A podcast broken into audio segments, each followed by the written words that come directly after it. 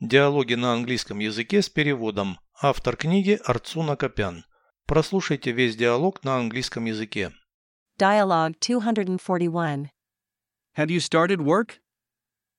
Yes, last Tuesday. Where do you work? At a public office. What are your responsibilities?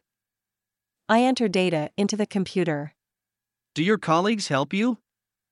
Yes, they are very friendly. Переведите с русского на английский язык. Диалог 241. Dialogue 241. Ты вышла на работу. Have you started work? Да, в прошлый вторник. Yes, last Tuesday. Где ты работаешь?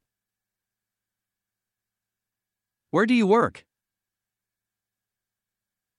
В государственном учреждении. At a public office. Какие у тебя обязанности? What are your responsibilities? Ввожу данные в компьютер. I enter data into the computer. Коллеги тебе помогают? Do your colleagues help you?